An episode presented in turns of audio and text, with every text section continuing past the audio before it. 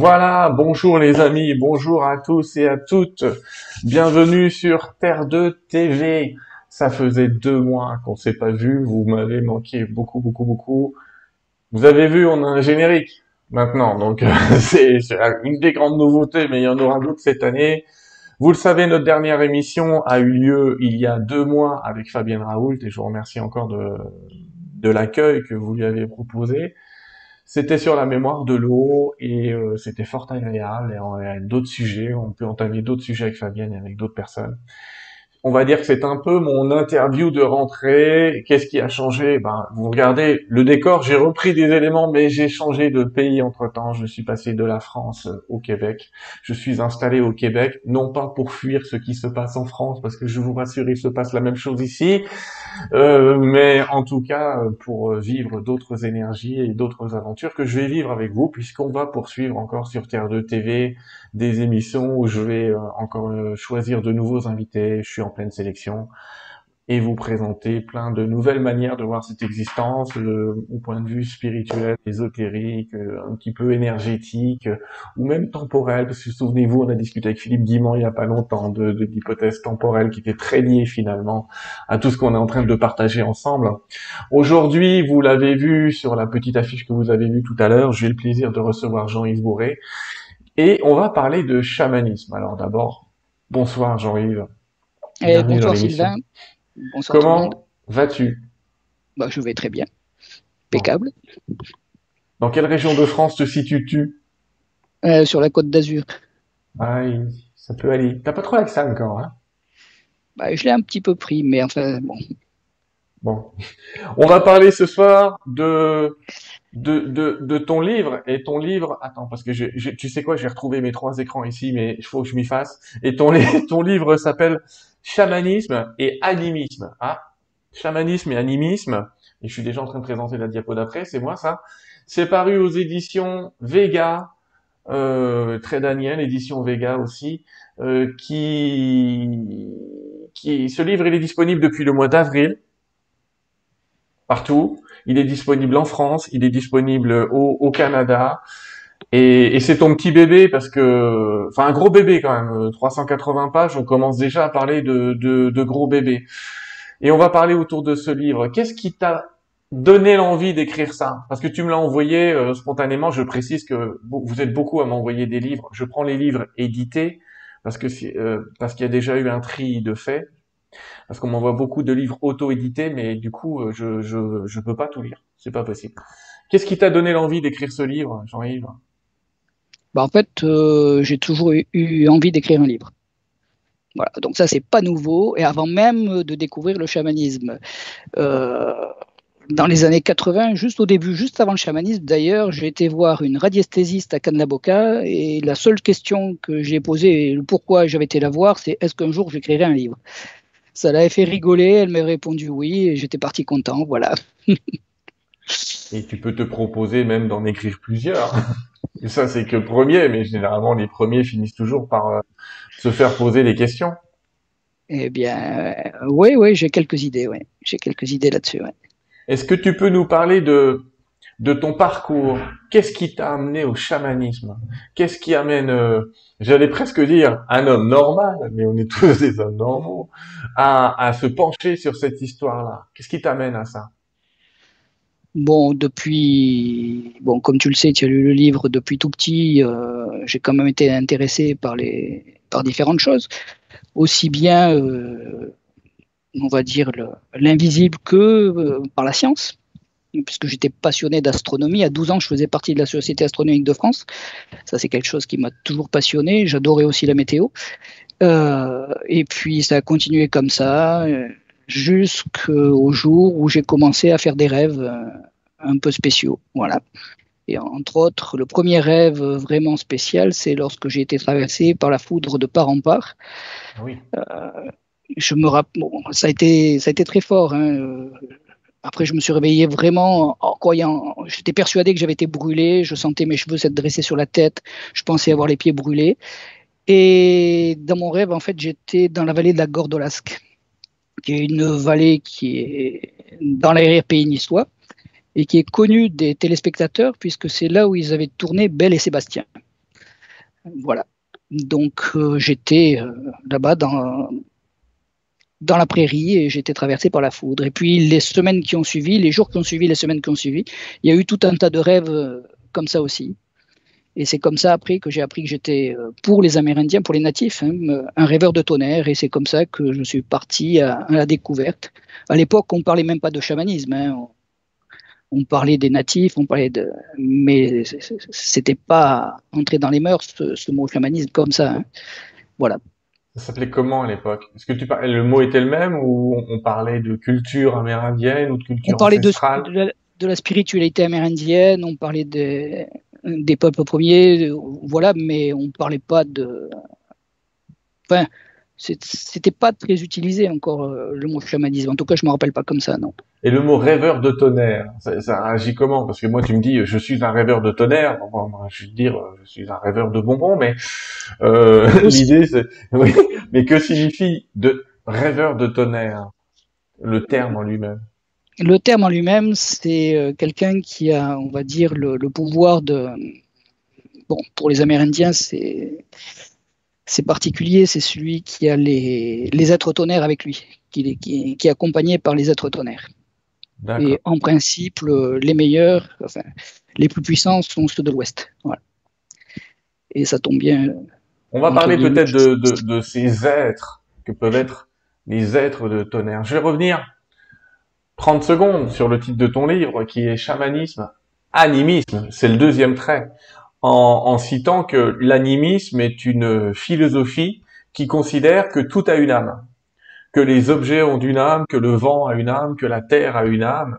On est d'accord sur cette définition d'animisme? Alors, je suis, oui, on est d'accord. Pour euh, les natifs, hein, partout, c'est pas une philosophie en fait. C'est pas une philosophie parce que, et c'est pas non plus une croyance parce que en fait, c'est du vécu au quotidien. Euh, nous, tu vois, par exemple, les peuples premiers, on a tendance à les voir un petit peu comme les gardiens de la terre-mère. C'est vrai, ils sont les gardiens de terre-mère. Mais avant d'être les gardiens de la terre-mère, je dirais, ils sont les gardiens du rêve. Ce sont des peuples qui ont encore gardé le pouvoir du rêve et qui ont gardé, encore gardé le pouvoir du voir. Voilà. Et ça, ça fait vraiment toute la différence.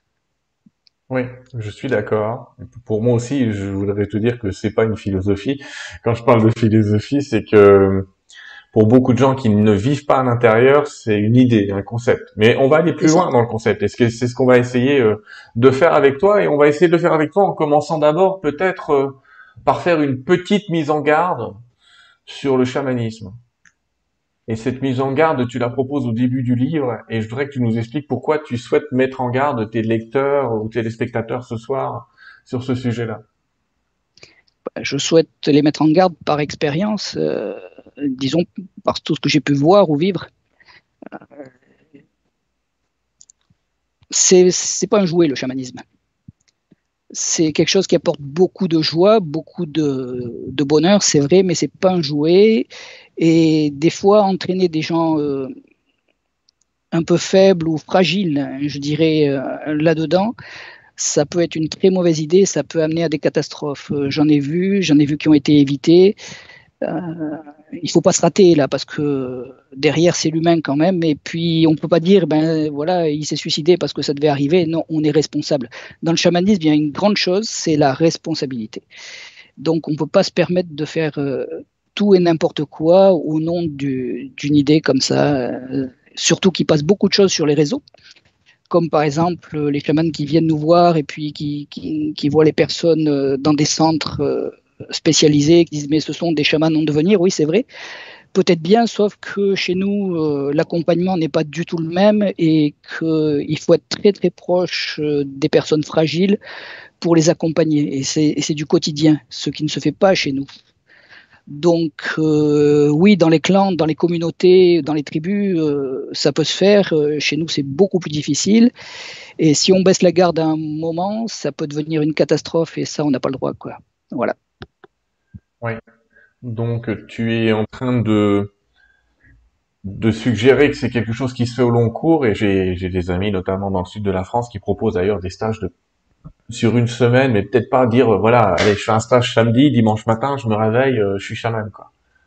C'est un processus. Hum. C'est un processus. Un processus, c'est une vie. Voilà, c'est ce que j'allais dire. Un processus qui peut prendre des années, une vie, voire plusieurs, on en parlera tout à l'heure, voire plusieurs. Et euh, c'est un processus qui n'est pas réservé à des gens euh, psychologiquement euh, faibles. Et on va en parler tout à l'heure aussi de, ce public concerné et par le, développement personnel et par le chamanisme.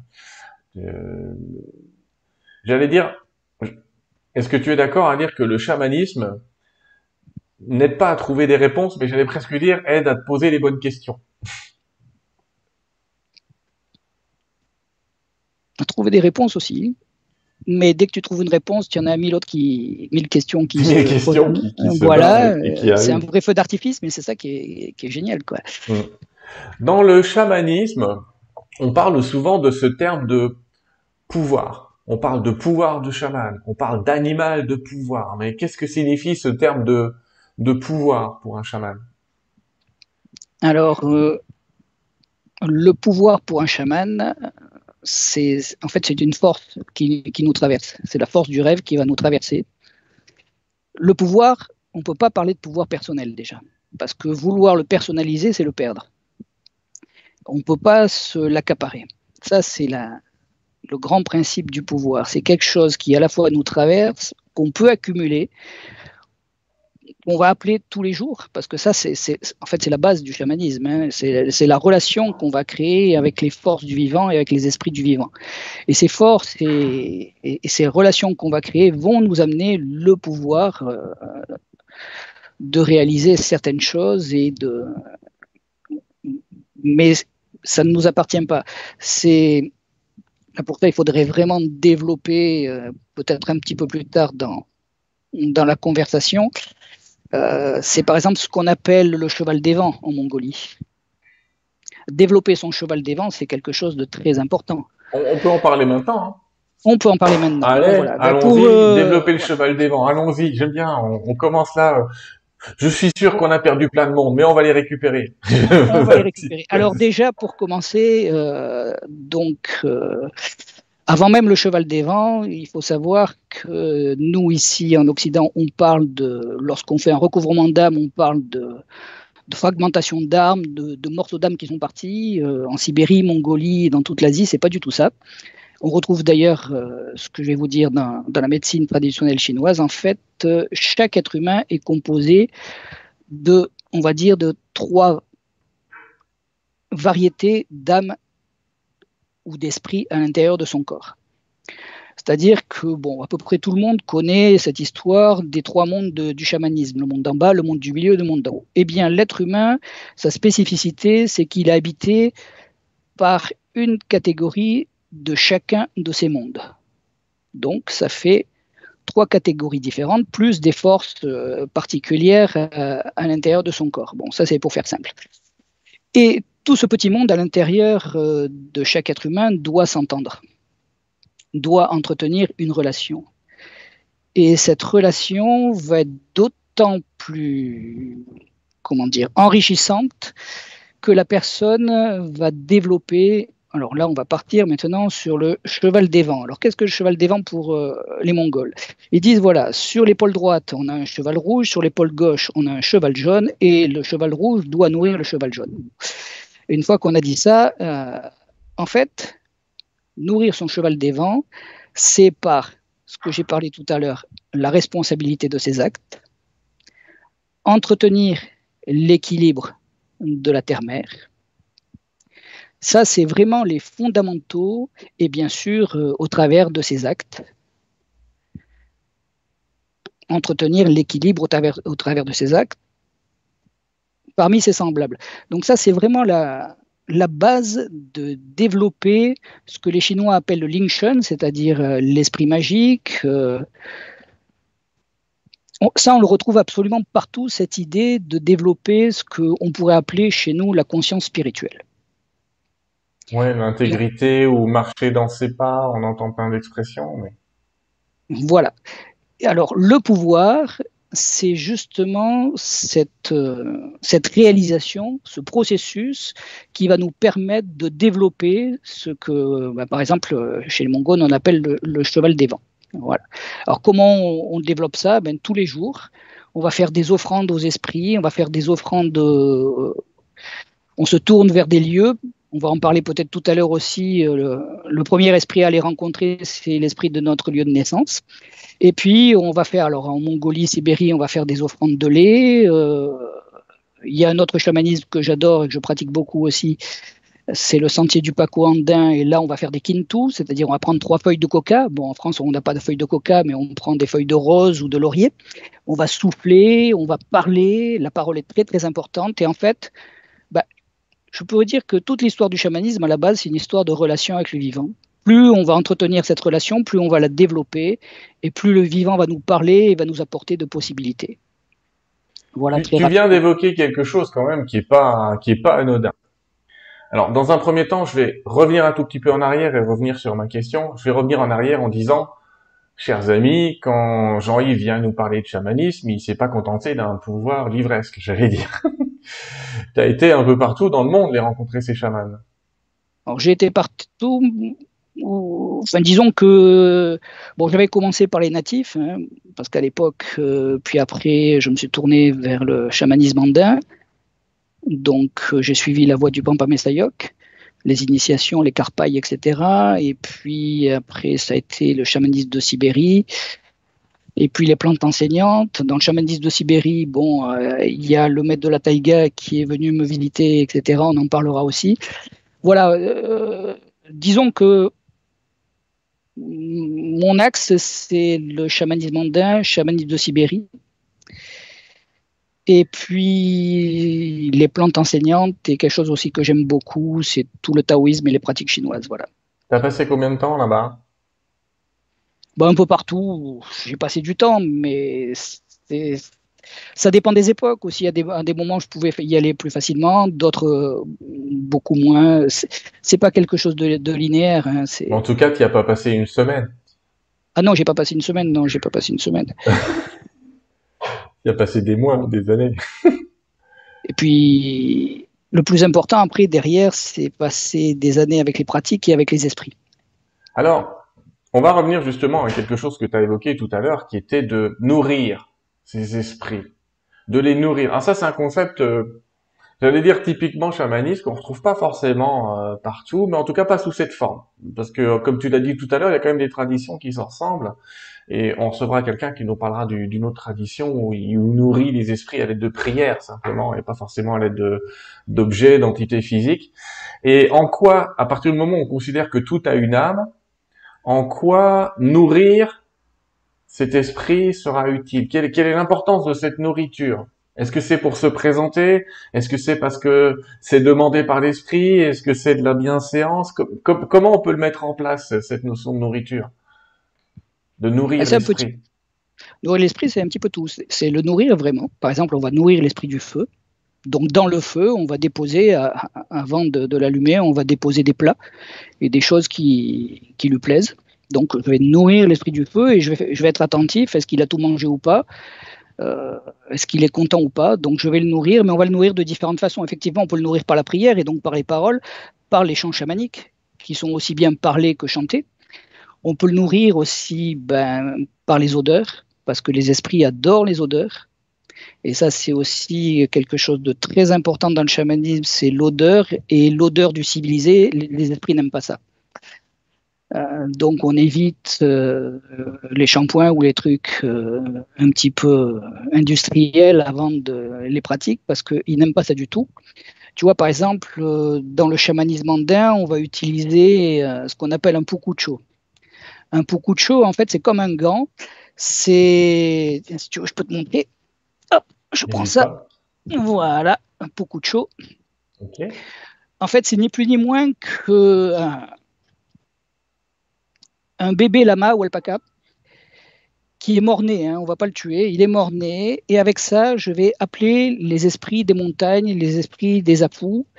Mais pourquoi je vais l'appeler avec ça? Tout simplement parce qu'en fait, il y a l'odeur du bébé du bébé animal. Et comme ça, les esprits, eh bien, ils vont sentir et je vais pouvoir, de la même façon que je fais venir un animal à moi, je vais faire venir les esprits. Et ça, on le retrouve partout. Cette idée de l'importance de l'odeur chez, chez les esprits. Et donc, on va les nourrir aussi euh, avec l'odeur. C'est ce qu'a dit le chaman de Sibérie, par exemple, lorsqu'il disait il ne faut pas chercher à se reconnecter à la nature, il faut être reconnu par la nature. Être reconnu par la nature, c'est emporter l'odeur. Mais c'est pas qu'emporter l'odeur, c'est important hein, ce que tu viens de dire. Je, te fais un arrêt parce que cette phrase, est trouvée très importante dans ton livre. Il ne faut pas euh, se connecter à la nature, mais être reconnu de la nature. Parce que on a là une vision qui est inclusive. On fait partie de la nature. On vient pas euh, comme ça, euh, je vais presque dire en conquérant, voir si elle veut bien de nous. on est déjà intégré et, et finalement c'est c'est elle qui c'est il y a un chemin inclusif là-dedans. La grosse différence, elle est là. C'est ça, c'est pour ça qu'en général, je parle de chamanisme ancien comme, euh, comme dans la permaculture, on parle de semences ou de graines anciennes. C'est-à-dire, c'est quelque chose qui va. Le chamanisme, euh, j'aime pas trop le mot traditionnel parce que je veux pas en faire un dogme. Euh, l'idée n'est pas là, mais le chamanisme ancien, il a, comment dire, il a des spécificités de la même façon que les cultivateurs actuels avec la permaculture ont retrouvé des spécificités pour entrer en lien avec la terre, avec les forces de la terre, avec les forces des graines, etc. Et, c'est ça qui, les rend particuliers, c'est ça qui est cher à leur cœur. Et bien c'est pour ça que le chamanisme ancien est cher à mon cœur aussi, parce qu'il porte ces mêmes spécificités qui font que nous sommes reconnus par la terre-mère. Alors, tu, on parlait de nourrir les esprits et euh, vient souvent dans la tête des gens, euh, bon d'accord, j'ai nourri l'esprit du feu, très bien. Alors déjà, il y a un guide, il y a un maître, il y a un chaman, justement, mais euh, comment est-ce qu'on communique avec cet esprit du feu? Et, Il parle dans ta tête, euh, il fait quoi? Tu, vois ce que ah je bah, veux dire? On a tout de suite cette question, c'est pourquoi je fais ça? Quel est l'intérêt? Quel est où, où va cette communication? Je poserais peut-être une question, je fais exprès de poser une question de Kidam qui dit mais pourquoi il fait ça? Ouais. Bah, ça peut se passer de différentes façons. Tu peux très bien avoir des visions, tu peux avoir des synchronicités, ou, tu, ça peut carrément te parler, oui, bien sûr. Ou ça peut carrément te faire t'engueuler. Moi, je, suis spécialiste pour me faire engueuler, ça c'est sûr. Me faire remonter les bretelles. Comme j'ai, euh, voilà, en tant que rêveur de tonnerre, un petit peu euh, l'esprit du coyote avec moi et les clowneries, euh, je me fais engueuler régulièrement. Donc c'est un petit peu comme en canalisation, on peut canaliser un événement, euh, un message par un livre ou un message d'un guide, ça, revient à peu près à la même chose. Par contre, tu, c'est comme si tu introduisais le, le fait de te laisser parcourir par un message ensuite, quelle que soit la forme qu'il va prendre. Oui, tout à fait, oui, bien sûr. D'accord. Donc là, on est on est sur la notion de de, de nourriture. Et euh, est-ce que tu peux nous, nous parler peut-être de de ces esprits, tu viens de nous parler de l'esprit du feu, mais on peut nourrir tous les éléments en fait. On peut nourrir l'esprit du vent, l'esprit de la terre, l'esprit de l'air, l'esprit du feu, avec des visées différentes ou dans la même visée? Est-ce qu'il y a des gens qui sont plus familiers avec une énergie plus qu'une autre? Euh, Voilà, tout ça. Bien sûr, bien sûr. Certains sont plus euh, en lien avec euh, des esprits et des énergies particulières. Moi, par exemple, euh, bon, c'était toujours l'astronomie et ça tombe bien, je suis un chaman du ciel, donc euh, c'est que du bonheur, quoi. Donc les, esprits, on va les nourrir avec quoi? On va les nourrir avec de l'odeur, des odeurs. Pourquoi on les nourrit avec des odeurs aussi? Ben parce que dans la nature, euh, on va dire, l'odeur est très importante et pour prendre les animaux en comparaison, il y a certains animaux qui chassent et qui vont chercher à se nourrir par l'odeur on va leur offrir aussi des sons, on va leur offrir de la musique et on va leur offrir euh, des chants chamaniques ou des hymnes chamaniques, comme tu disais, des prières. Pourquoi? Parce que dans la nature, le son est aussi très important et bien sûr, on le fait à voix haute. Ben, tout simplement parce que le son fait partie de, la vie. Et certains animaux ne chassent ni à l'odeur euh, ni à la vue, mais à l'ouïe. Mhm. Et enfin, il y a des animaux qui vont chasser uniquement à la vue. Donc, on va offrir de la beauté, on va offrir des mandalas de beauté. C'est par exemple ce qu'on fait euh, dans le chamanisme andin, où ce sont euh, ce qu'on appelle les despachos. Ce sont ni plus ni moins que des, mandalas de beauté avec des fleurs rouges et blanches pour euh, Pachamama et, les montagnes, avec des feuilles et avec plein d'autres choses. On offre vraiment de la beauté. Donc, il y a tout cet aspect à offrir. Et c'est comme ça, en fait. Moi, je dis toujours aller à la rencontre des esprits ou, les appeler ou les recevoir, c'est comme euh, c'est une seconde famille. C'est un repas de famille qu'on organise. D'ailleurs, il y a certains chamanismes où ils organisent carrément des banquets pour accueillir les esprits. Et ils vont chamaniser que comme ça. C'est intéressant. Je, je, veux faire une précision tout de suite que je ferai plusieurs fois avec toi, Jean-Yves, c'est que ton livre est tellement complet qu'on va pas pouvoir aborder toutes les définitions et tous les points. Et évidemment, si on arrive à résumer 400 pages en une heure, on est les rois du pétrole. Mais c'est pas le cas. Donc je vous invite quand même à aller, euh, aller euh, rechercher le, livre de Jean-Yves qui est celui que vous voyez à côté de moi, qui est chamanisme, animisme, même si on va continuer la conversation. Je pose quand même la question qu'a posée euh, Sophie dans le chat et qui était comment est-ce qu'on sait à quel esprit on est le plus, j'allais dire, affilié Est-ce qu'il y a des techniques qui permettent de le savoir ou est-ce que finalement un jour tu le sais euh, et c'est tout? Alors c'est Sophie, c'est ça? Oui. Alors Sophie, le plus, le plus simple pour commencer, c'est l'esprit que tout le monde a, c'est l'esprit de son lieu de naissance. Mmh. Et c'est, on va dire, peut-être dans le chamanisme, au départ, l'esprit le plus important. C'est celui qui va nous accompagner dans la vie. On peut lui demander protection, on peut lui demander beaucoup de choses.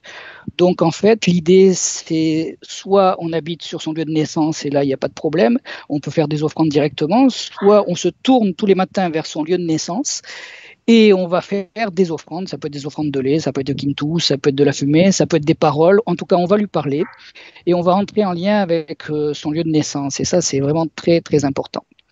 Euh, il va aussi beaucoup nous sécuriser dans, le chamanisme, mais on le retrouve partout, ce, cette importance du lieu de naissance. Donc plutôt que d'aller chercher un animal de pouvoir ou autre chose au début, commencer par faire simple parce que en fait, euh, on parle toujours d'astrologie, c'est-à-dire qu'en nous, effectivement, il y a cette partie un petit peu comment étaient positionnées les étoiles à notre ciel de naissance. Eh bien, ce qu'il faut savoir, c'est qu'on est toujours un petit morceau de ce lieu de naissance, on est toujours un petit morceau de, ce, de ce, cette Pachamama de, naissance. Et, commencer par ça, on ne peut pas se tromper et, ça apporte euh, beaucoup de choses. Voilà, Sophie.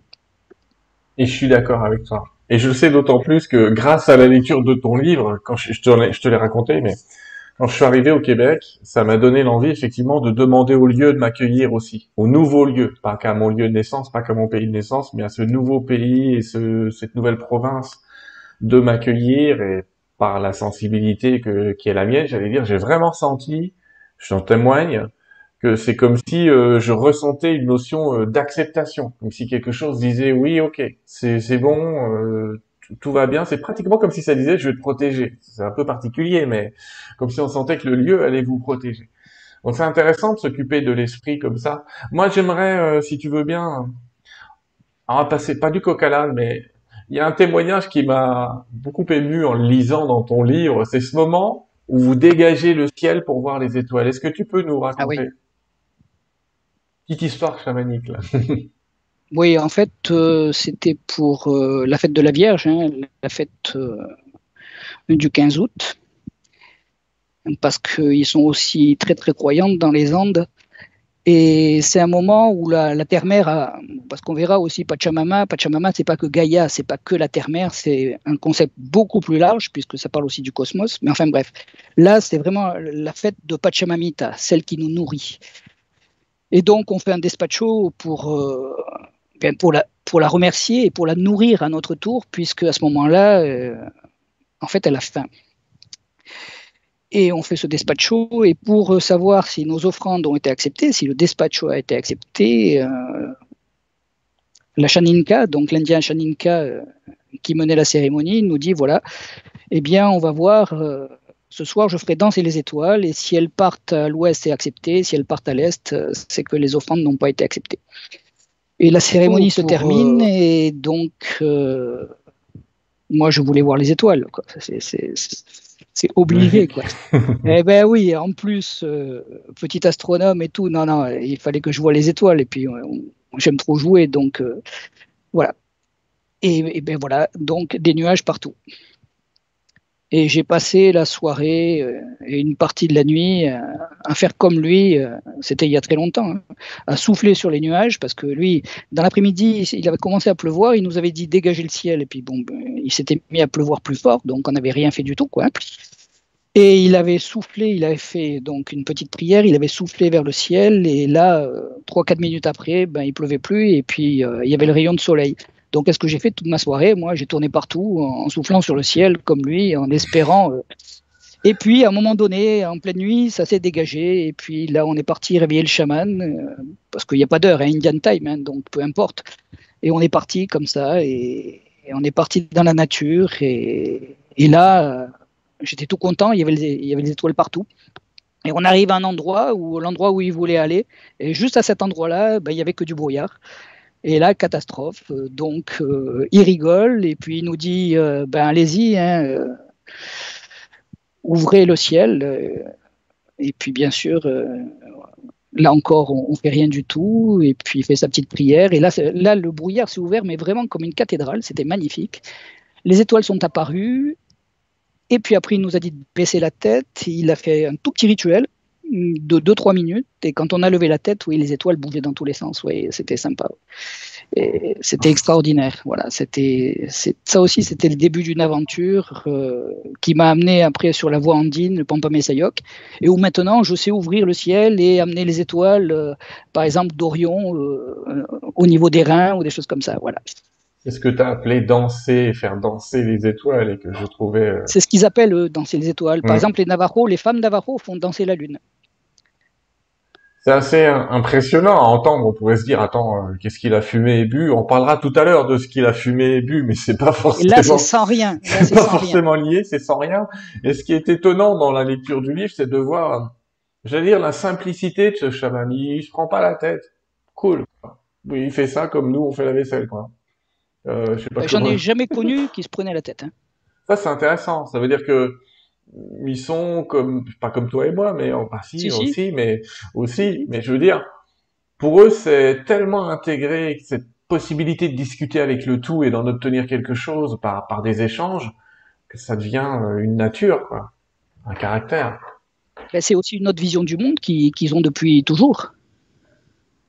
Donc, c'est parce qu'ils savent que c'est que ce n'est pas impossible que ça devient possible. Enfin, je sais pas quelle phrase mettre, mais en gros, il y a, y a pas de frein. Ils n'ont pas de frein mental peut-être à ça.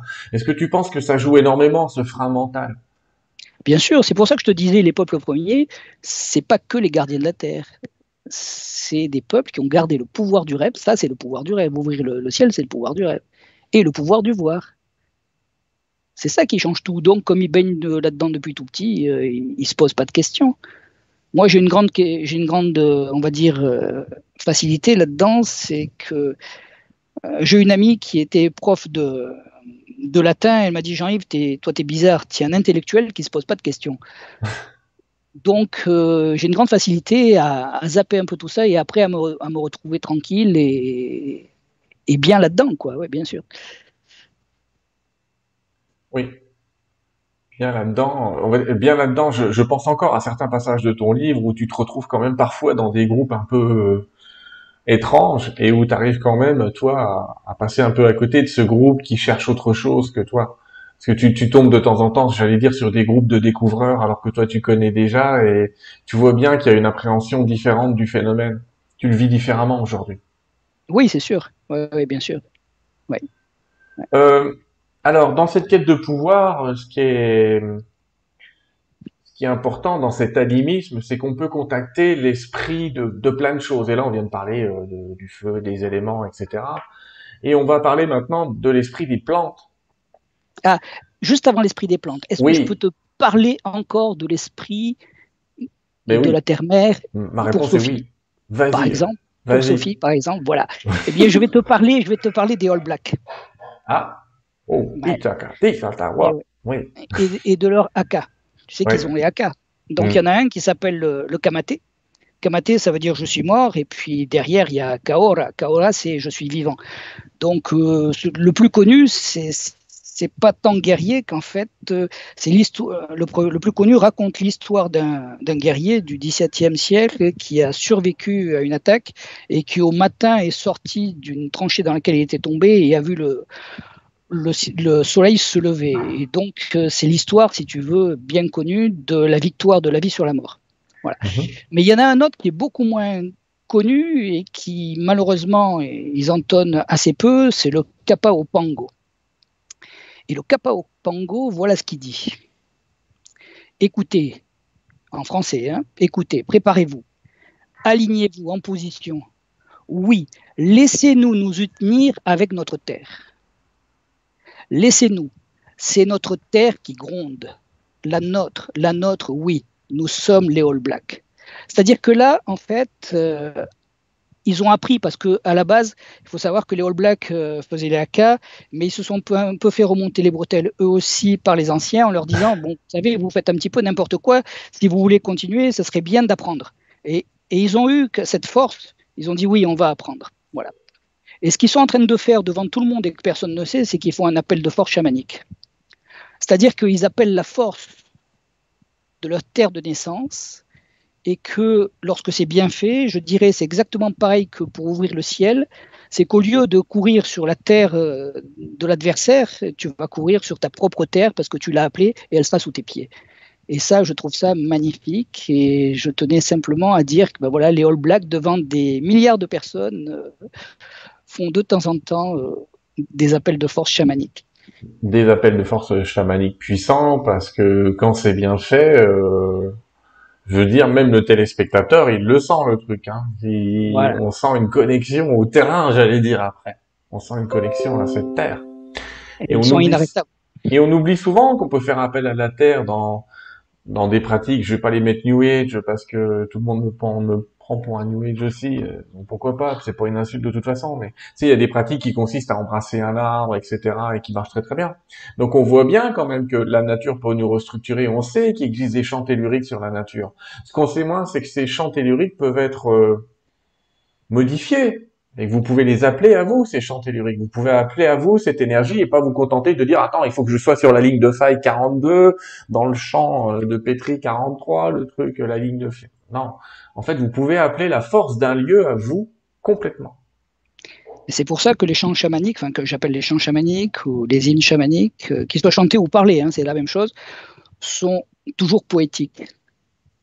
C'est parce que la poésie est un langage très proche de la langue naturelle, de la langue de la terre-mère.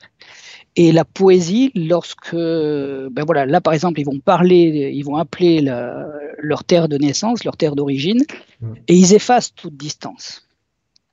Si je parle de façon poétique de la mer, qui est pas loin de chez moi, eh bien, je vais effacer la distance et à un moment donné, je vais me retrouver dans l'eau avec le goût du sel, etc. Je parle de façon poétique des étoiles, je vais être avec les étoiles. En fait, euh, la poésie a cette force et cette particularité de pouvoir effacer toute distance, et c'est ça aussi qu'on recherche dans le chamanisme. Et l'appel de force, l'appel du pouvoir, c'est aussi effacer toute distance. Hein, on, a, on sait très bien, on a l'impression d'être tous séparés, mais en fait on est tous un. Eh bien, la poésie permet de retrouver ça et de faire ces appels particuliers, et ça c'est magnifique.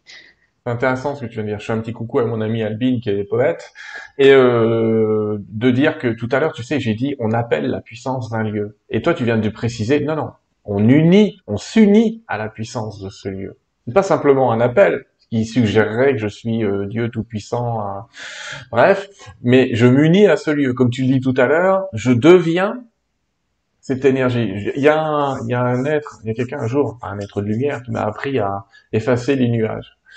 Et quand je discutais avec lui, euh, il m'a donné la technique, mais c'est vrai, il m'avait dit, il faut que tu sois le nuage. Il faut pas simplement que tu veuilles l'effacer. Il faut que tu sois ce que tu veux effacer. Enfin, euh, dans le cadre de, du fait d'effacer un nuage. J'allais presque dire qu'effacer un nuage est le truc, un des trucs les plus faciles à faire. si si tu as déjà dû le faire, c'est un truc assez relativement facile à faire. Euh, mais effectivement, il faut être euh, être avec ce qu'on est. Je reprends un autre exemple, je fais exprès de mélanger les émissions. On a parlé de parapsychologie euh, avec... Euh, euh, oh ben voilà, j'oublie les prénoms. Tu vois ce que c'est? J'ai pris des trop longues vacances de deux mois. Bon, euh, Girard, enfin Jean-Pierre Girard, voilà, qui est qui est un expert pour tordre les fourchettes, les couteaux, euh, la matière, et qui est un expert en comme ça en, en psychokinèse. Et il dit tout le temps lui-même qu'il faut s'unir aux matériaux qu'on veut déformer, en fait on est, on est dans ces capacités, pouvoir, énergie, toujours dans l'union avec. Et on peut le dire à nos spectateurs ce soir, c'est le grand secret d'énormément de pratiques que de s'unir avec. Pas de dire, il va m'apporter une énergie ou je vais lui demander, mais bien, on, on va faire quelque chose ensemble. Je vais pas avaler une potion magique qui va me faire délirer. On va avec la plante ou avec d'autres choses, faire quelque chose. C'est là où je voulais en venir tout à l'heure, peut-être au pouvoir des plantes. Est-ce que tu peux nous en parler? Alors, ben justement, le pouvoir des plantes, c'est déjà, on les appelle des substances, c'est pas très respectueux. Euh, ce sont de grands esprits. Et ce sont des, sont pas des drogues, parce qu'en fait, euh, les addictions dans le chamanisme, ça vient de quelque chose de très particulier. Ça vient du fait que la communication avec, entre les esprits qui habitent à l'intérieur de notre corps, cette communication est déréglée. Lorsque cette communication est déréglée, à ce moment-là, certaines addictions, en fonction des esprits qui sont plus ou moins, euh, comment dire, un petit peu énervés, eh bien, à ce moment-là, euh, telle ou telle addiction peut apparaître. Mais euh, je dirais que la drogue la plus grande qui existe dans notre société, c'est notre mode de vie. C'est ce mode de vie qui dérègle beaucoup de choses à l'intérieur de nous, dans l'ordre naturel des choses, dans l'ordre naturel des esprits qui habitent dans notre corps. Voilà.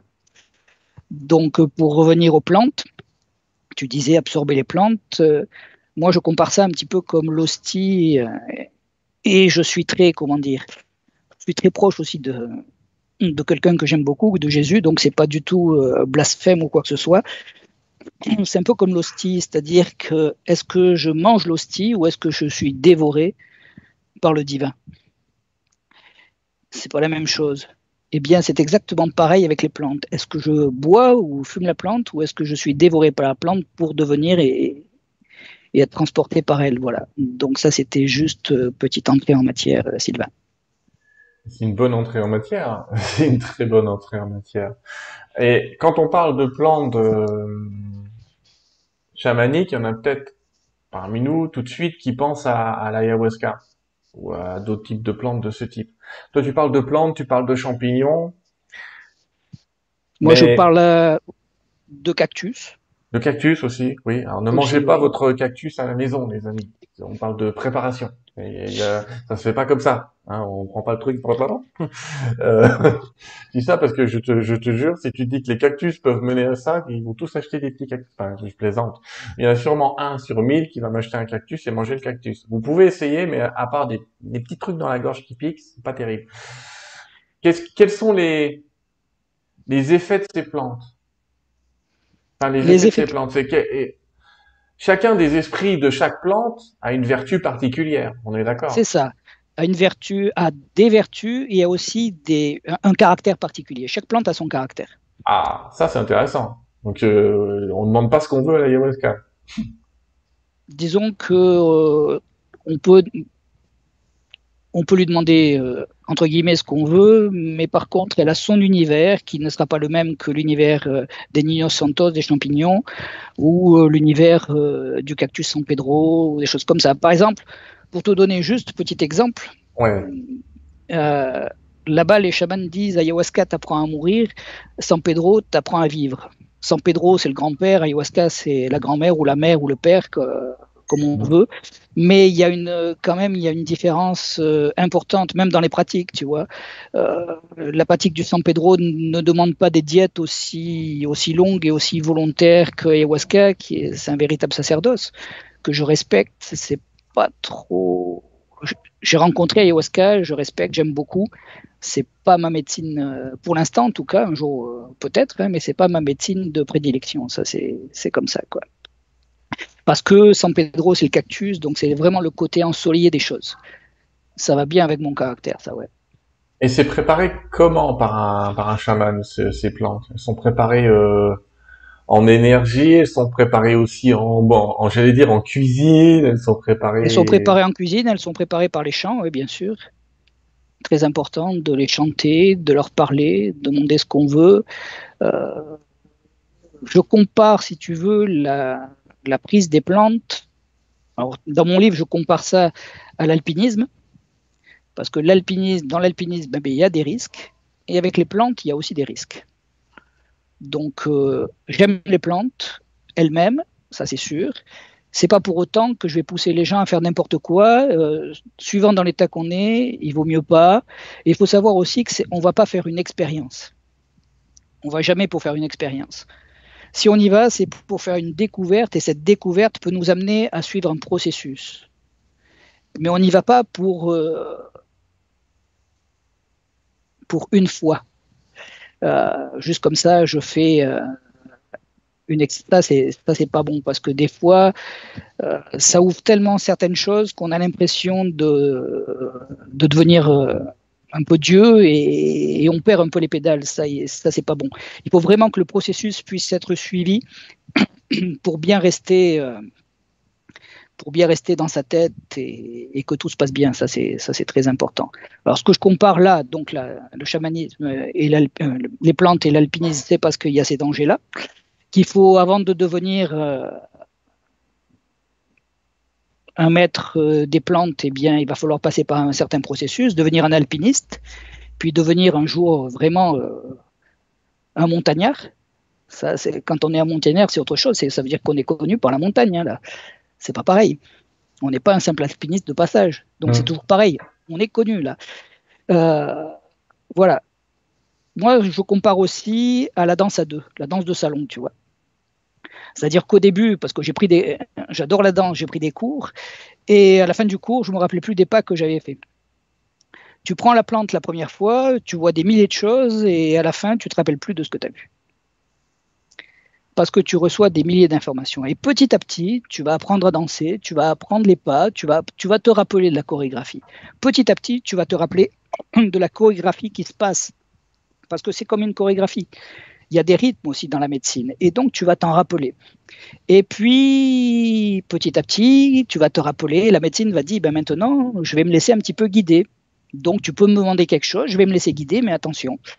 Et là, tu vas pouvoir commencer, entre guillemets, à, guider la médecine jusqu'au jour où, entre guillemets, aussi, là encore, tu deviens un maestro, c'est-à-dire un maître de danse, j'ai pas dit un maître de la danse, hein, on ne devient jamais un maître de la danse, mais un maître de danse. Donc à ce moment-là, tu sais quand même pas mal ce que tu fais et tu peux commencer à, apprendre à danser à, d'autres danseurs. Donc c'est plutôt, tu vois, dans ce, dans ce processus de, de rapport de danse à deux que j'aime bien voir ça. D'accord, tout en rappelant tout de suite qu'on n'a pas besoin de plantes pour utiliser des techniques chamaniques. Ah non, le, il existe. Systémique, c'est pas systématique. Absolument pas systématique. le chamanisme, c'est comme un grand arbre avec des branches et les plantes enseignantes font partie de quelques branches. Euh, c'est tout. Voilà, non, parce qu'il y a beaucoup de gens qui sont attirés et qui disent chamanisme égale plante égale machin égale euh, non non non non. Et comme tu l'as dit tout à l'heure, il y a des chamanistes très simples. On n'est pas obligé de faire, euh, j'allais dire, 300 ans de sudation, 12, 18 plantes pour faire pour s'intégrer justement dans cet animisme et, travailler la notion de se regrouper avec le tout.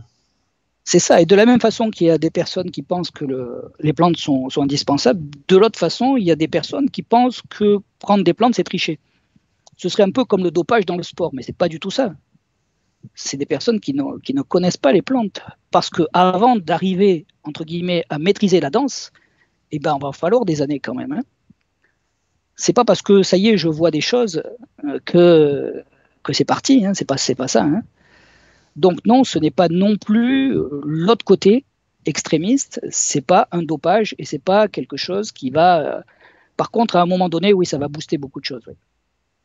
Ça, c'est sûr. Partons maintenant sur la vision du chaman. Je vais dire ça comme ça. Quelle est la vision du chaman vis-à-vis de, de la mort? La vision du chaman vis-à-vis de la mort. Le monde des esprits chez les chamans, est-ce qu'il s'adresse aux ancêtres, par exemple, les chamans Ou est-ce qu'il s'adresse qu'à la nature? bah, Si tu veux, je peux te raconter quelques anecdotes. Vas-y, je prends. Hein, ça va changer un petit peu. Eh ben oui, quelques anecdotes. Donc, je vais te raconter trois anecdotes.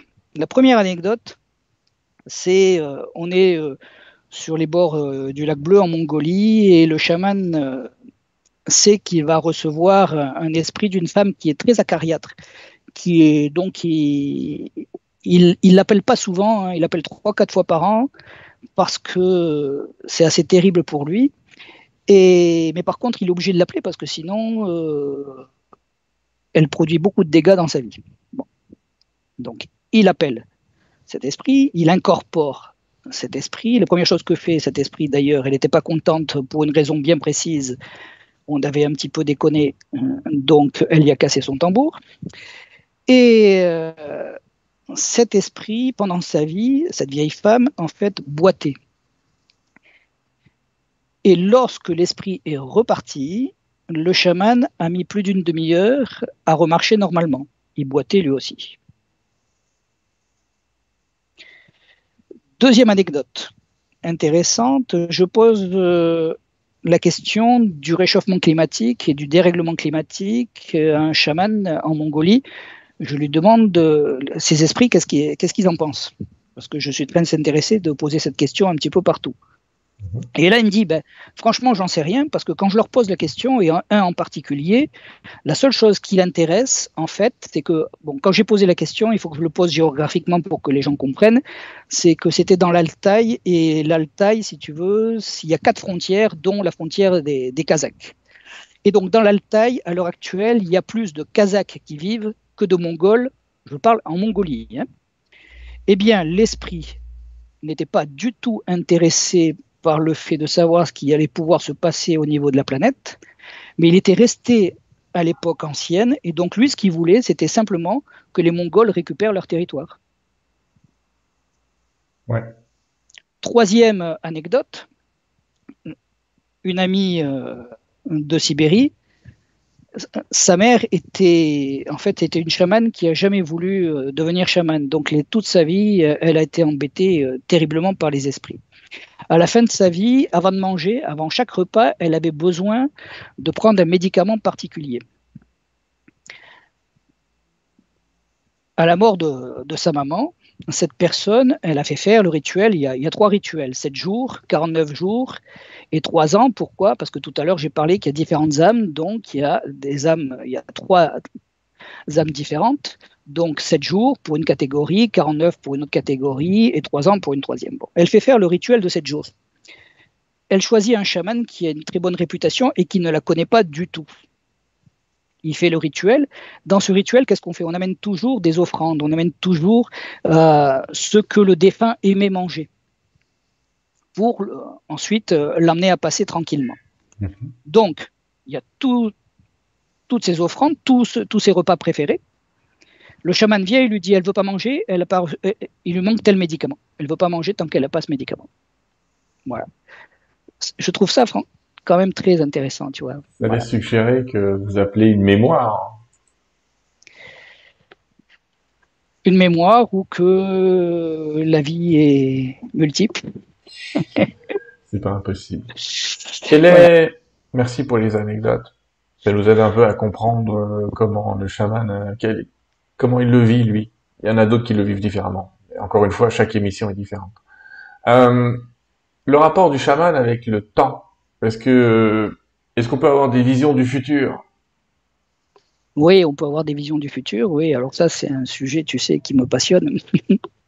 Bah, euh, on va pas en parler deux heures, mais si tu veux en parler un peu, vas-y, euh, libre. On va en parler un petit peu. Ouais oui, on peut voir le futur. Mais pour ça, il y a la sauge divinatoire aussi, qui est, qui est vraiment très très bien pour, euh, pour voir le futur. Donc j'en parle dans mon livre où, où elle m'a offert pas mal de visions euh, mmh. sur le futur que, que j'ai pu vivre euh, les, les, semaines suivantes. Oui. disons que j'ai ma petite théorie sur le fait que on puisse changer comme ça d'espace-temps et passer aussi bien du passé dans le futur ou, ou dans ce qu'on appelle le temps du rêve. Euh, tu sais, on a un, axe central, euh, enfin, chez les taoïstes, on appelle ça l'axe central, ou euh, voilà. Cet axe central qui nous traverse, en fait, il est déjà à la base au-delà de l'espace-temps. Mhm. Il, y a exactement la même chose au niveau de, Pachamama. Et peut-être ce serait bien aussi que je parle un tout petit peu de, de Pacha et de Mama pour comprendre où je veux en venir. Euh, on dit Pachamama, c'est Gaïa, c'est la terre-mère, c'est la terre nourricière. Oui, c'est vrai, mais Pachamamita, c'est la terre nourricière. Pachamama, c'est deux mots, c'est Pacha et Mama. Donc Mama, la mère, mais Pacha, ça veut dire le cosmos, ça veut dire l'espace-temps. C'est-à-dire qu'en quechua, ils ont qu'un seul mot. Ils ont euh, Pacha et ils n'ont pas espace et temps. Et, et c'est quelque chose aussi au-delà de l'espace et du temps. Ça veut dire que Pachamama, a cette particularité de pouvoir vivre à la fois dans ce qu'on appelle notre espace-temps et aussi au-delà, dans ce fameux temps du rêve. Mais si moi, je suis un petit morceau de Pachamama, comme elle, j'ai un axe, et eh bien par cet axe, je peux aussi m'affranchir de l'espace et du temps. Et ce qui se passe en cérémonie, et c'est très fort par exemple euh, avec les plantes enseignantes, c'est qu'à un moment donné, tu as un courant chaud qui monte à travers toi et qui vient de la terre, et un courant froid qui descend du ciel. Alors quand le courant chaud monte, tu as très très chaud, et tu peux te déshabiller, tu auras toujours chaud. Quand le courant froid descend, tu peux carrément mettre les mains sur le feu, et tu auras euh, toujours froid. Et quand les deux se traversent, alors là c'est particulier, tu as chaud et froid en même temps, et tu sais plus trop comment il faut te mettre. Mais à mon avis, c'est à ce moment-là,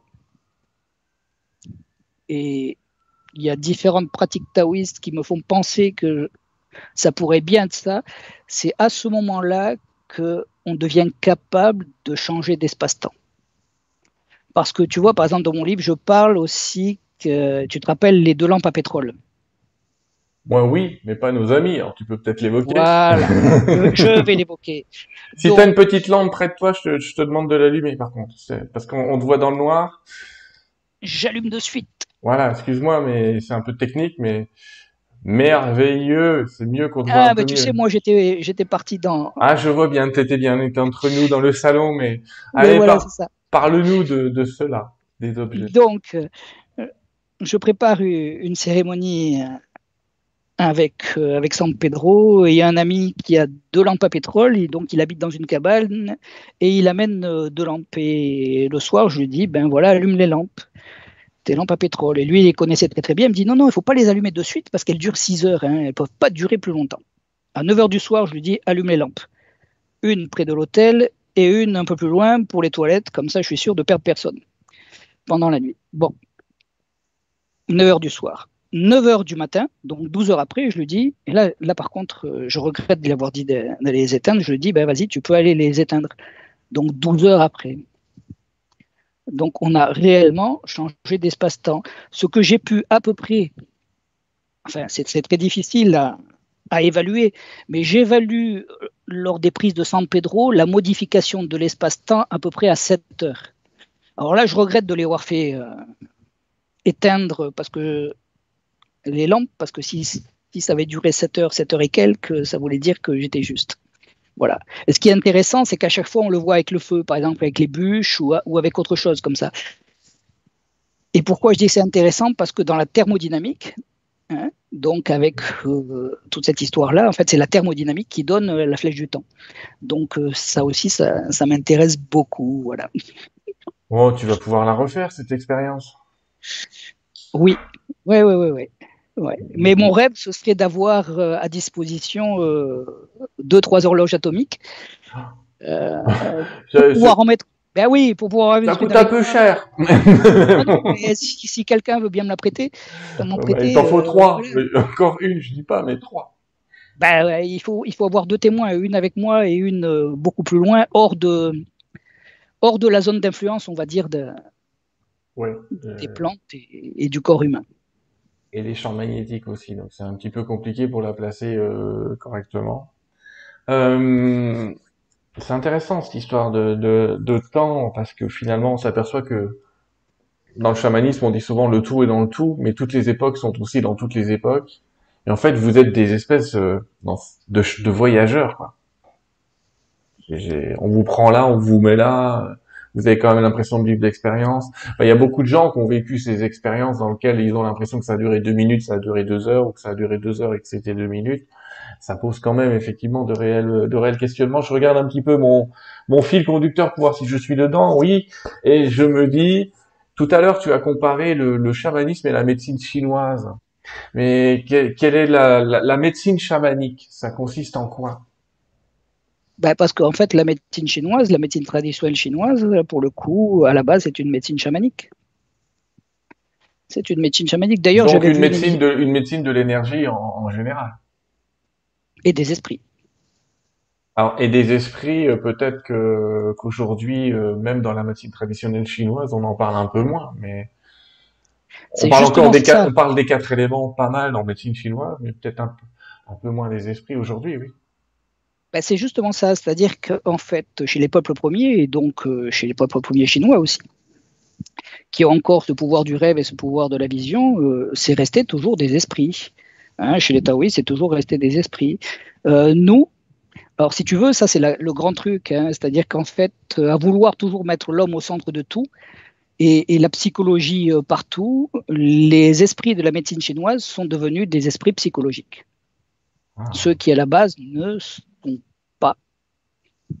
en tout cas, pas pour, pas pour les praticiens. On va faire, euh, avant de passer encore à d'autres questions, je, voudrais que tu nous présentes quelques outils qu'utilise le chaman. Et euh, je, te les mets à l'écran, tu vas les voir comme moi. Alors évidemment, c'est pas moi qu'il faut que je mette, c'est toi.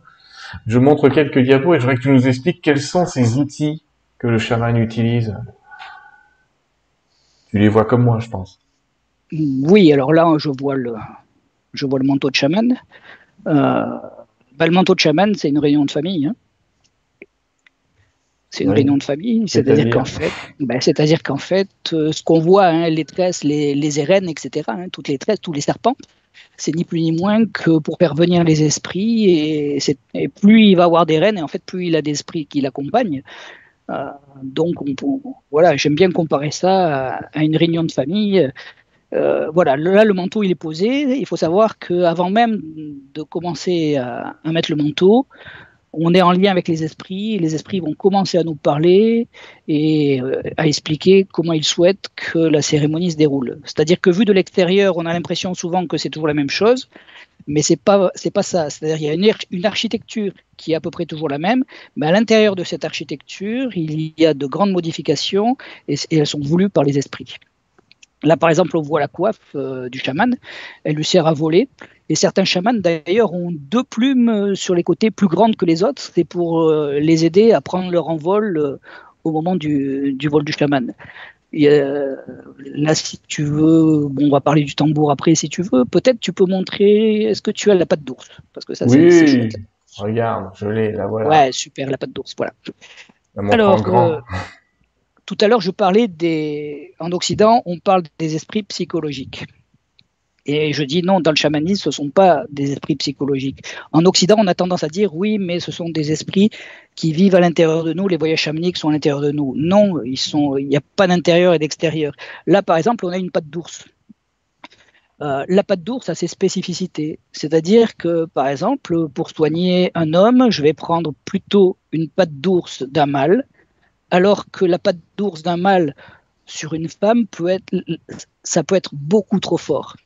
Donc ils utilisent beaucoup les pattes d'ours pour des, problématiques très importantes, hein, comme les cancers du sein chez la femme ou des choses comme ça. Mais il ne faut pas non plus que ça soit trop fort. Pour un enfant, ça, ça n'irait pas du tout. Ils vont prendre la patte d'ours euh, d'un petit ourson. mais quand tu dis prendre la patte d'ours, euh, ils vont le griffer avec? Qu'est-ce qu'ils font? Ils passent au-dessus? Ils font appel à parce que quand tu dis ils prennent la patte d'ours, ça laisse suggérer euh, plein de choses. J'ai pas mes, mes objets à côté, mais je pourrais te montrer. En fait, c'est qu'ils vont, ils vont griffer, oui, ils vont, et ils vont tapoter très fort sur les parties euh, du corps. Euh, à traiter. À traiter, oui. D'accord. Par exemple, on parle d'esprit psychologique, et là je parle de relation avec les esprits. Certains chamans vont pouvoir, euh, comment dire, euh, œuvrer avec l'esprit de l'ours toute l'année, parce que l'esprit est d'accord, alors que certains vont ne pouvoir œuvrer que lorsqu'ils n'hibernent pas. Et ça, c'est encore l'esprit qui décide. On a d'autres outils comme le miroir. Ouais, le miroir aussi, oui. Alors le miroir, euh, il faut l'activer déjà. Euh, avant d'y mettre des esprits, il faut l'activer. Et, là, ce sont les esprits qui vont nous montrer comment l'activer. Pour chacun, ça va être différent. C'est-à-dire acheter un miroir et, et mettre l'intention qu'il est actif, euh, ça fonctionne pas comme ça. Alors un miroir, c'est pas un truc dans lequel on se voit a priori chez eux. C'est autre chose. Il y en a un là sur l'écran, oui. Alors oui, oui, oui, il est juste sous la patte d'ours. Euh, il, a la forme d'un petit tambour. On a mis, il y a une petite flèche dessus, mais c'est pour vous dire, quand on dit miroir, on n'est pas en train de dire miroir, mon beau miroir. Voilà. En fait, ce qu'on voit, ce sont les résonateurs, ce sont les ailes de, des tambours sibériens. Hmm. Donc, ce genre de miroir vient du chamanisme chinois. C'est-à-dire que les miroirs à l'époque étaient très gros, ils étaient posés sur des petites tables. Et, comme ils pratiquaient l'alchimie, puisque ça vient pas mal de chez eux, tu avais des miroirs solaires, des miroirs lunaires et autre chose. Et c'était des miroirs en bronze. Et comme, euh, ben, comme euh, les Mongols se sont beaucoup battus avec les Chinois et qu'il y a eu beaucoup d'échanges aussi, etc., euh, le miroir chamanique s'est retrouvé dans la steppe. Et c'est comme ça que si tu vas, par exemple, visiter le musée chamanique à Ulaanbaatar, tu vas te rendre compte qu'en fait les guerriers avaient tous sur eux un énorme miroir sur la poitrine, c'était des guerriers chamans quoi. C'est pour ça d'ailleurs qu'ils partaient avec les bannières, ce qu'on appelle le tug, dont on pourra parler aussi, voilà.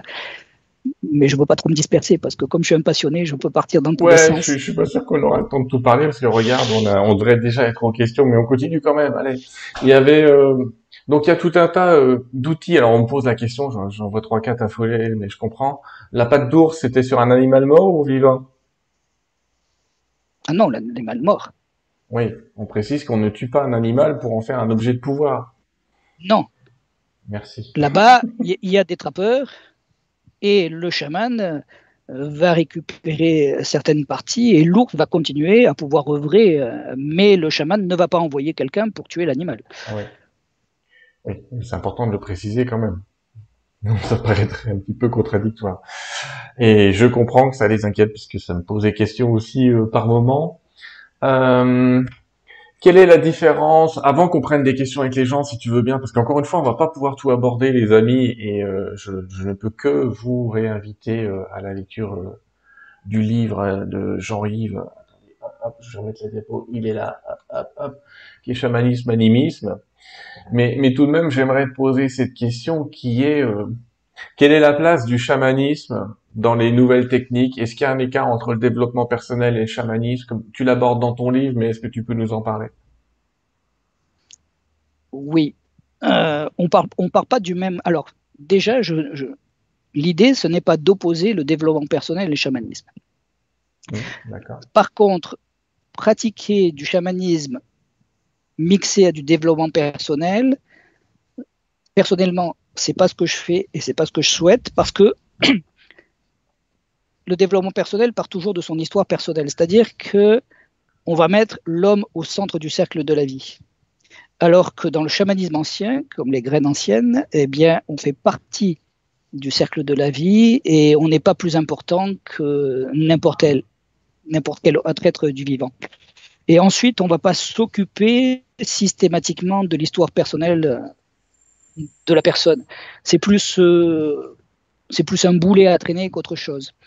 Euh, pour te donner un exemple, tu vois, par exemple, dans le, dans le développement personnel, ils vont parler de, du juge, de la victime, du bourreau, etc. Si tu en parles trop souvent, eh bien, ils vont devenir vivants. Et ça va être ta nouvelle famille qui va t'accompagner. Donc, au lieu d'avoir l'esprit de ton lieu de naissance, au lieu d'avoir l'esprit de la montagne, au lieu d'avoir l'esprit du lac Baïkal, etc., tu vas avoir avec toi l'esprit du bourreau, du juge et de la victime. Moi, je trouve ça beaucoup moins sympa. Euh, donc, déjà, il faut savoir ce qu'on fait, c'est-à-dire qu'à trop parler de choses, on va les activer, on va les rendre vivantes et on va se retrouver avec des choses pas forcément sympas. Euh, autre chose, on va pas partir de l'estime de soi dans le chamanisme, qui est quelque chose de très important dans le développement personnel. Pourquoi? Ben, Tout simplement parce que si j'accepte l'idée, si je suis convaincu que je suis un petit morceau de Pachamama, ben, je n'ai pas besoin d'aller chercher ma place sur la Terre. J'ai n'ai pas besoin d'aller, comment dire, chercher une validation du fait que je, je sois vivant. Je fais partie de la création et c'est très bien comme ça. Donc il y a tout un tas de choses qui sont apparues dans notre mode de vie, dans notre vision du monde moderne, qui n'existent pas euh, dans ces mondes-là. Et je préfère effectivement, euh, pour beaucoup, euh, ces visions où, ça n'existe simplement pas. Donc on ne va pas pousser, hein, voilà, dans le chamanisme, lorsque j'enseigne ou quoi, je ne vais pas pousser les gens vers leur histoire personnelle, bien au contraire, mais se tourner vers le vivant. Et à, ce moment, à un moment donné, on se rend compte qu'on est ni plus ni moins important que, que tout le reste et, et c'est parfait quoi. Et notre histoire personnelle ne nous intéresse même plus.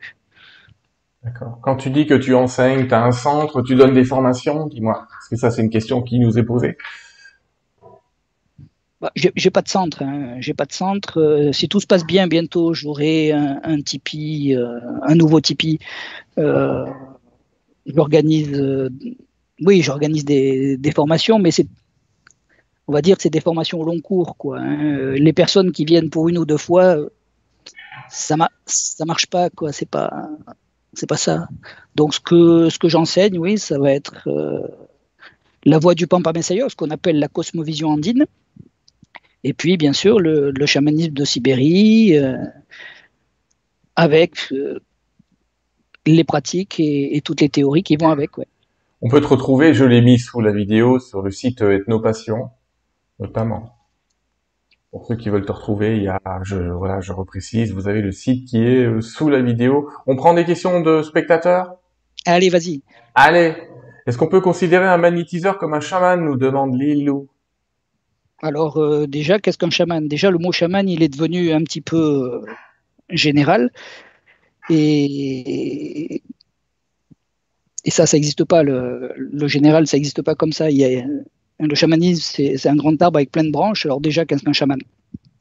Un chaman, c'est quelqu'un qui est accepté par les esprits. Soit il incorpore les esprits, soit il va dialoguer avec. Un magnétiseur euh, n'est pas forcément obligé de, fonctionner euh, avec les esprits. Il peut simplement euh, fonctionner avec l'énergie et ça marchera très bien. Comme quoi, il peut aller aussi au-delà. Mais dire qu'un magnétiseur est un chaman, je ne pourrais pas le dire, non. D'accord, je suis d'accord avec toi. Euh, la question suivante, elle est très générique et tu ne pourras pas y répondre, je te préviens d'avance. Mais c'est pas grave, je la pose quand même, puisque c'est une question que tout le monde se a en tête probablement. C'est comment réveiller le chaman qui est en nous? Alors, ça, c'est chouette comme question parce qu'il y a deux visions bien particulières. La première vision, alors là, tu sais très bien que sur les réseaux sociaux, le grand débat, c'est qui est chaman, qui ne l'est pas, qui est un vrai chaman, qui est un faux chaman, comment se comporte le chaman. Euh, enfin bref, il y a des tas de stéréotypes là-dessus. Donc Sibérie, Mongolie, on va dire, et, et toute l'Asie, on va dire, oui, le chaman est un petit peu de naissance, c'est-à-dire qu'il euh, est ciblé par les esprits comme j'ai été ciblé par exemple au travers de la foudre ou des choses comme ça. Bon, mais c'est pas partout pareil. Si tu vas par exemple dans les Andes, tu as deux types de chamans. Tu as le Pampa Messayok et l'Alto Messayok. Donc l'Alto Messayok est celui qui a été traversé par la foudre, mais là pour de vrai, c'est-à-dire que il s'est pris un, une bonne décharge, et lui, il est appelé par les esprits. Et puis tu as le Pampa Messayok, c'est celui qui décide d'aller à la rencontre des esprits et qui veut suivre la voie du Paco, c'est-à-dire du chaman andin. Mmh. Donc, il va suivre les initiations, il va passer ce qu'on appelle les carpailles. Et qu'est-ce qu'un carpaille? Ben, C'est tout simplement, à un moment donné, le Pampamessayok qui initie son apprenti va envoyer vers son apprenti les esprits et va voir si les esprits acceptent ou pas. Ça, c'est déjà donc, en fait, ce que je veux dire à la base, c'est que qu'on naisse chaman parce que les esprits ont décidé, ou qu'on ait envie de devenir chaman, à un moment donné, ça sert à rien de discuter qui est chaman ou qui ne l'est pas, c'est les esprits qui décident. Et ça, on a trop tendance à l'oublier en voulant absolument dire voilà, euh, c'est comme ça le chaman et c'est pas autrement. Non, c'est les esprits qui décident. Donc, ensuite, qu'est-ce qu'un carpaille C'est non seulement les esprits vont accepter ou pas, mais s'ils acceptent, ensuite, ils vont apporter de nouveaux pouvoirs et ils vont nourrir la personne au niveau des pouvoirs. Donc, je dirais, il y a deux voies distinctes. Il y a la voie où vraiment je suis appelé, et si j'y réponds pas, je risque des ennuis. Et la seconde voie, qui est souvent celle que les gens intéressent, en fait, c'est est-ce que, même si je ne suis pas appelé, je peux me tourner vers la voie chamanique? Dans la voie andine, je dis oui, c'est tout à fait possible. Et après, on peut faire en sorte que petit à petit, effectivement, si tout se passe bien, ben les esprits vont, être OK et ça se passera parfaitement. Voilà. D'accord. Et être appelé, c'est par euh, des symboles comme tu l'as dit tout à l'heure, parce que j'ai une question qui est euh, de Journal étrange qui nous demande, euh, n'est-ce pas le chaman en nous qui se réveille de lui-même? Alors. J'ai envie de dire des fois oui, des fois non. moi, j'ai envie de dire, c'est encore cette histoire où on place l'homme au centre. Hmm. C'est-à-dire qu'on veut tellement. Alors, justement, on pourrait parler du rêve, et on pourrait parler du rêve de la pomme de terre, par exemple. Allez, parle-moi du rêve de la patate. Ah, voilà, le rêve de la pomme de terre. Ça tombe bien, puisque la pomme de terre, elle vient des Andes. En fait, si je pars du principe que c'est l'homme qui décide, ou c'est l'homme qui fait réveiller en lui, ou etc. Les Andins ont découvert la pomme de terre, ils l'ont montée à 3-4 000 mètres d'altitude, et là, elle était vraiment euh, immangeable parce qu'il y a du poison à l'intérieur, mais ils l'ont adaptée. Et puis les conquistadors sont partis, ont découvert la pomme de terre et l'ont ramenée en Europe. Alors pourquoi je parle de la pomme de terre? Parce que la pomme de terre a changé le visage du monde. C'est-à-dire qu'elle a éradiqué la faim dans le monde. C'est elle qui a, entre guillemets, permis certaines guerres, certaines conquêtes. Je dirais même que la pomme de terre est plus forte que n'importe quel conquérant et que Gengis Khan par tout ce qu'elle a provoqué. Et si les gens ne me croient pas, qu'ils lisent un petit peu l'histoire de la pomme de terre, ils seront, ils seront intéressés. Bon, donc, je peux partir du principe où l'homme décide, l'homme a décidé de l'acclimater, et ensuite l'homme a décidé de la prendre et l'emmener partout euh, sur la planète. Mais je peux partir d'une autre chose aussi. Et ça, c'est la vision chamanique. Le rêve de la pomme de terre était de se répandre partout sur la planète. Elle a trouvé des hommes pour le faire, et les hommes ont suivi son rêve de la même façon que des oiseaux vont et s'aimer les graines euh, d'arbres ou d'autres végétaux. Donc, le, rêve de, chaque être vivant est aussi important que le rêve humain. C'est pour ça que nous ne sommes pas au centre.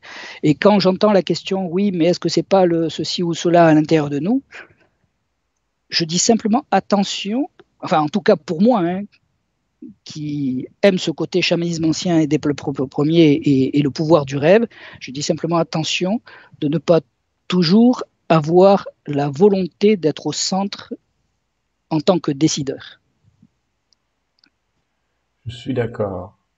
Je suis d'accord. Ça me rappelle quelque chose qui s'appelait le cinquième rêve et qui disait que l'homme était le rêve d'un dauphin, mais. C'est ça, ouais. On, on, connaît un peu. Euh, Rosé, Rosa, pardon, pas Rosé, tu vois, je, je, commence à avoir soif, moi, ça doit être ça. Euh, nous demande, ça va, c'est court. Euh, bref, Rosa nous demande s'il existe des chamans européens. J'ai envie de dire, tu en es la preuve. Est-ce qu'aujourd'hui, toi, tu, tu acceptes de t'appeler toi-même chaman? Alors, dans une émission euh, interview, oui. Euh, dans mon livre, j'ai bien été obligé de le dire parce que sinon les gens se posaient la question, puis ça n'aurait pas de sens. Maintenant, dans le quotidien, non, absolument pas, euh, parce que c'est un mot particulier. Maintenant, euh, est-ce qu'il y a des chamans européens? Euh, Et pourquoi pas? Quel est le rêve, en fait, des esprits? Le communisme a beaucoup, beaucoup fait de mal au chamanisme en Sibérie, Mongolie. Il a déstructuré les familles et les esprits. Donc, quand je parle des esprits, c'est une des trois catégories d'âmes qui va se perpétuer dans la famille. Oui. Hein, c'est pas les trois âmes, attention. Hein, parce qu'il y en a une qui va rester, euh, qui va retourner dans la branche d'en haut, l'autre euh, va rester sur la terre. Enfin bon, bref. Une de ces trois âmes a l'habitude de suivre la famille de génération en génération et de former entre guillemets des chamans. Bon. Mais si la famille est éclatée, si elle peut plus réaliser ce qu'elle souhaite, qu'est-ce qu'elle va faire? Bah, elle va faire comme tout ce qui est dans la nature, elle va s'adapter. Donc, ça ne va pas poser de problème. Alors oui, certaines familles se sont recomposées et ont pu retrouver le, chamanisme de filiation, mais c'est un petit peu comme le bouddhisme tibétain. Hein. Les Tibétains disent euh, ben, le, bouddhisme tibétain ne s'est jamais aussi bien porté que depuis que les Chinois ont envahi le Tibet, parce qu'il s'est répandu sur toute la planète. Est-ce qu'on se pose la question d'un Tibétain qui est à San Francisco ou, là-bas au Canada Est-ce qu'il est, euh, comment dire, valable ou pas? On ne se pose pas la question. Pourquoi? Ben Parce que, tout simplement, le rêve du bouddhisme a été de se répandre partout sur la planète et il s'est répandu partout. Donc là, en fait, comme il y a quand même une certaine urgence pour la planète, les esprits ont décidé de se répandre un peu partout. Et comme certains ne peuvent plus se répandre là où ils avaient l'habitude de le faire, suivre cette filiation, ça les gêne absolument pas. Tu vois, moi, par exemple, le maître de la taïga qui est venu me traverser le grand cerf céleste, je m'y attendais pas du tout. Mais pourquoi il est venu? À l'heure actuelle, j'en sais rien. Je, sais ce que je dois faire derrière parce que c'est particulier. J'appartiens euh, à chaman blanc de, la lignée des forgerons. Mais, derrière, il y a, combien de ciels à aller gravir maintenant pour moi et est-ce que je vais pouvoir le faire? Ça s'arrête pas. Un, chaman, c'est juste un mot, mais l'histoire, elle s'arrête pas là, quoi. C'est rien, quoi. On va revenir sur ce, ce... oui, tu as raison, sur ce mot de rêve et rappeler en fait que c'est vrai d'ailleurs, et je l'exprimais dans d'autres émissions, mais tu peux le valider, que dans, dans, dans le pays des Amérindiens, quand quelqu'un meurt, souvent quelqu'un d'autre est capable de lui dire ton rêve s'achève. On ne dit pas qu'il est mort, on dit ton rêve s'achève. Donc on reconnaît le côté illusoire de aussi de, de ce monde. Mais l'illusion sert. tu vois ce que je veux dire? C'est une illusion, mais une illusion qui sert. Euh, c'est pour bien planter le mot rêve et dire que parce que tu as parlé tout à l'heure du, du, rêve des Tibétains, enfin le rêve des, du bouddhisme. Et comme on est dans l'animisme, on peut considérer qu'une religion a une âme. Je, je, le répète pour remettre dans le contexte. Une religion a une âme. Tout a une âme. Le principe. J'en mets vraiment, tu vois, je ressens l'émission dans le titre du livre. Tout a une âme. Donc, euh, le, le, le, un pays a une âme. Il y a, il y a l'âme de la France, par exemple. Alors, ça me permet, quand je te dis âme de la France, ça me permet de replonger sur une autre question. Tout à l'heure, tu as dit que le premier esprit à contacter était probablement celui de son dieu de naissance. Et j'ai Red Film, euh, c'est un pseudo, mais qui me dit, j'ai pas de chance, j'aime pas du tout mon lieu de naissance. En gros, est-ce que je vais être dans la merde? Qu'est-ce qui se passe si j'aime pas mon lieu de naissance? il peut ne pas aimer son lieu de naissance et très bien euh, aimer l'esprit qui habite son lieu de naissance. Hein. Ça, il faut quand même faire la, différence. Quoi. On dit toujours la beauté intérieure. Donc peut-être son lieu de naissance, je euh, je sais pas, hein, ça peut être une cité ou quoi, mais la beauté intérieure, euh, il en fait quoi? Donc euh, l'esprit du lieu de naissance, qui s'en coupe pas pour autant, qu'il aille le chercher et sera. Oui, alors j'ai eu la question inverse tout à l'heure, quelqu'un qui me disait je suis très loin de mon lieu de naissance et je m'y sens très attaché, j'ai l'impression d'être coupé de cet esprit je voudrais juste lui dire que s'il pense à ce lieu de naissance ou même s'il envoie une image, il peut contacter cet esprit. Moi, c'est ce que je fais. Hein. Je contacte l'esprit de la France de temps en temps. Hein. Je contacte l'esprit de mon lieu de naissance aussi. Ça marche, tu confirmes que parle, qui lui parle, qui lui parle à autre voix, qui lui parle. On n'est pas obligé d'être dans le lieu de sa naissance pour parler à l'esprit du lieu de naissance. C'est ça que je dis. J'ai jamais pu retourner sur mon lieu de naissance. J'ai jamais pu, mais ça m'empêche pas de faire des offrandes et lui parler et, et qui m'accompagne. Ah, tiens, intéressant ce que tu viens de dire. Comment est-ce qu'on fait des offrandes à son lieu de naissance? Parce que tu as dit que c'est le premier pas. Alors, allez, on est un petit peu dans la pratique pour nos amis. Eh ben, puisque je pratique deux types de chamanisme, soit je peux prendre du lait avec la cuillère, avec Toskarak, la cuillère. Euh, ça veut dire les neuf yeux. La cuillère aux neuf yeux pour les neuf mondes. Et je vais effectivement parler et envoyer du lait. Euh, bah tiens, c'est là. Hein, mais t'envoies du... Oui. du lait dans la direction de, de, mon lieu de naissance en lui parlant. Hein. Oui, mais tu fais, rassure-moi, tu fais ça dehors. Oui, bien sûr, je fais ça dehors. Oui, je fais ça dehors. Dise, bah, il, y a du lait, il y a du lait partout dans sa baraque. Bah, de toute façon, euh, le chamanisme, c'est avant tout dehors. Hein, puis surtout, euh, pour éviter. Plus on... bon, par exemple, moi, dehors, j'ai des pains. Euh, l'odeur des pains est parfait pour, pour les esprits. C'est quand même mieux que, que la maison du civilisé, quoi toujours cette idée d'odeur. Et bien que ça sente pas mauvais chez moi, je te rassure, mais toujours cette idée d'odeur. Et puis, puis, aussi, je vais faire des quintus, c'est-à-dire je vais prendre des feuilles, les trois feuilles, et puis euh, je vais souffler sur les feuilles, je vais parler aux feuilles, et les feuilles et le vent vont porter le message, parce que l'esprit du vent, je dirais, c'est le deuxième à, à prendre à contacter. Et lui, il n'est pas simple parce qu'il il est très libre et très. Mais bon.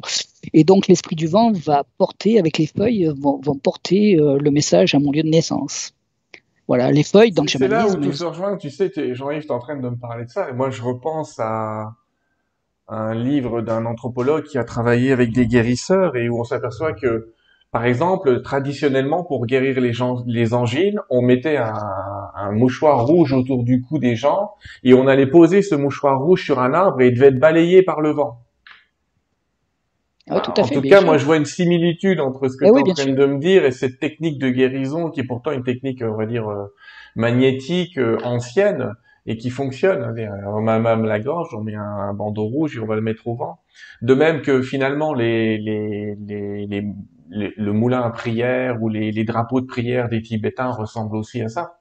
Ben, ce sont des messages sur le vent. On, Tout à l'heure, on parlait du cheval euh, des vents. Ben, ce sont des messages sur le vent, bien sûr. C'est pour juste pour dire, voilà, tout se touche. En fait, même si on n'a pas le même vocabulaire, on peut faire des analogies, et, c'est ça qui. Ben, tu sais, tu vas au Ladakh et puis le bouddhisme qui pratique là-bas, hein, euh, je peux te dire qu'il est drôlement chamanique. Hein. Ah, c'est un régal. Hein. Alors là, moi, j'adore. D'accord. Euh, Priscilla me demande dans, dans les les chamans que tu as rencontrés, est-ce qu'il y a une notion de transgénéalogie? Est-ce que ça se transmet de père en fils ou quelque chose comme ça? Ou est-ce que c'est pas forcément de père en fils Ça peut être de père en fille ou de mère en fille hmm. ou euh, euh, ça va pas tomber n'importe où. C'est toujours l'esprit qui va décider. Oui.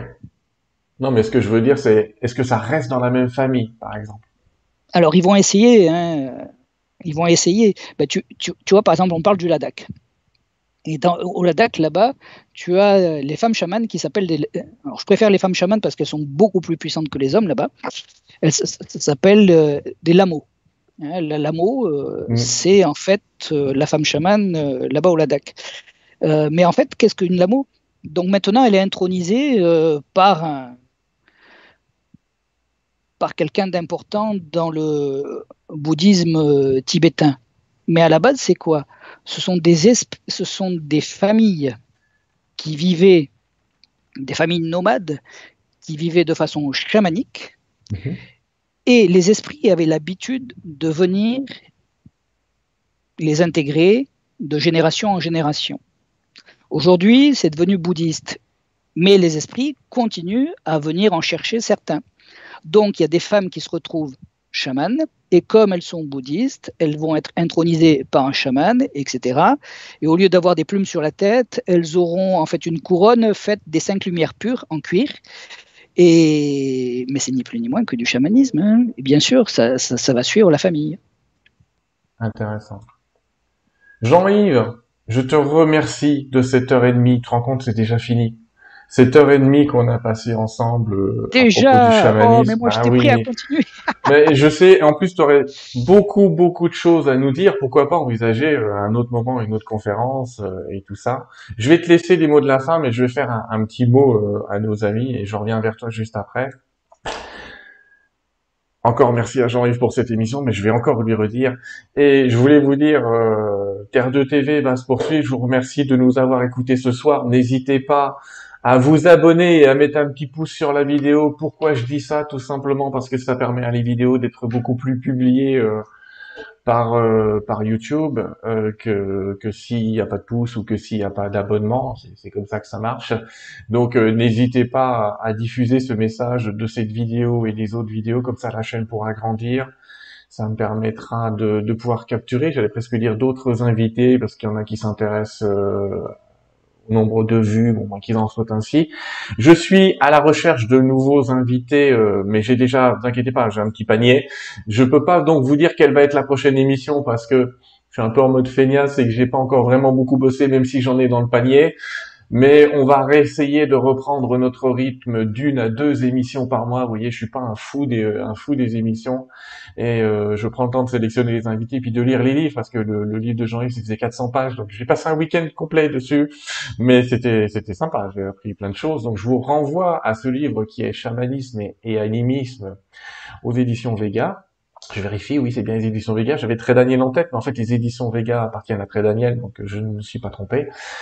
Euh, je vous dis à bientôt, les amis. Merci d'avoir été là, merci d'être là, merci, euh, merci, merci, merci. Je termine encore une fois par merci Jean-Yves. Et comme à chaque fin d'émission, je voudrais te laisser, euh, avant de passer le générique à nouveau, te laisser nous donner les mots de la fin et peut-être dire ben, ce que tu sens de dire à propos soit du chamanisme ou du message que tu voudrais faire passer en ce moment. Je te laisse la main. Et je te remercie encore d'avoir été là. Ah, c'est moi qui te remercie. Euh, ben, ce que je voudrais dire, c'est pourquoi je suis intéressé par le chamanisme ancien, bien que j'aime la science et je suis moins intéressé, entre guillemets, par une approche euh, scientifique du chamanisme, c'est tout simplement par le pouvoir du rêve, c'est-à-dire que petit à petit, le rêve est en train de disparaître. Le pouvoir du rêve est en train de disparaître. Et en fait, euh, c'est pour moi, ça serait une perte énorme de l'humanité sans même qu'elle euh, s'en rende compte. Et, c'est ça vraiment qui m'anime, et c'est pour ça que j'aime ce chamanisme ancien. Je ne l'oppose pas à autre chose, hein, mais j'aime cette approche pour qu'on garde le parfum de, l'humanité, de la terre-mère et, de ce pouvoir de, des autres mondes. Voilà. Je te remercie, euh, Sylvain. Je te remercie beaucoup. Merci. À bientôt, les amis.